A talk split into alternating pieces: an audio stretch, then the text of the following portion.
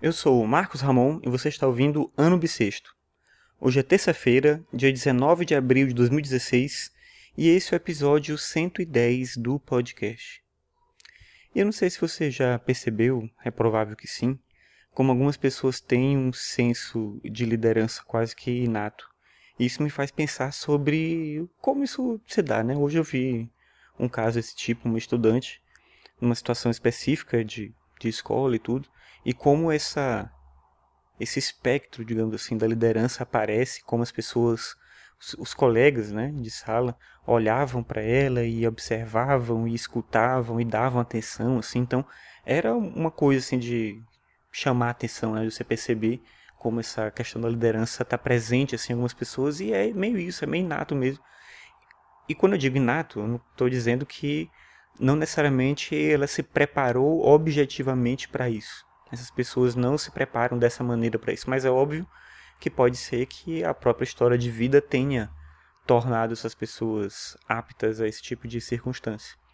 Mas isso mostra que, pelo menos para mim, não é todo mundo que tem capacidade de exercer liderança. Algumas pessoas têm isso, né? De novo, pode ser porque nasce com a pessoa, pode ser porque a história de vida dela proporcionou a ela circunstâncias que fizeram ela se desenvolver assim. Mas então a gente devia atrair para determinadas circunstâncias da vida, né, de trabalho, né, de trabalho em grupo, de né, na política, na, na gerência de projetos, qualquer circunstância, de pessoas que tivessem esse perfil, geralmente não é assim.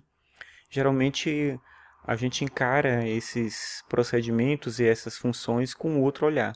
É muito mais um jogo de favores do que de perceber a capacidade de quem tem condições de fazer isso bem feito. Então, eu acho que deveria ter uma outra forma da gente proceder em relação a isso. O nosso, a nossa ideia mesmo de meritocracia está um pouco errada nesse contexto, porque a meritocracia devia considerar muito mais as capacidades que as pessoas possuem, não necessariamente a forma como elas se relacionam no grupo e assim acabam conseguindo determinados favores ou circunstâncias. Enfim, né, hoje eu tive meio que esse insight vendo aquela situação e essa ideia de que a liderança inata ela existe. Eu, por exemplo, sou alguém que não tenho isso. Eu não sei trabalhar em grupo, não sei liderar grupo, não funciono bem assim. E é até contraditório eu ser professor numa circunstância dessa. Mas isso me mostra como as funções elas estão deslocadas das capacidades que as pessoas possuem.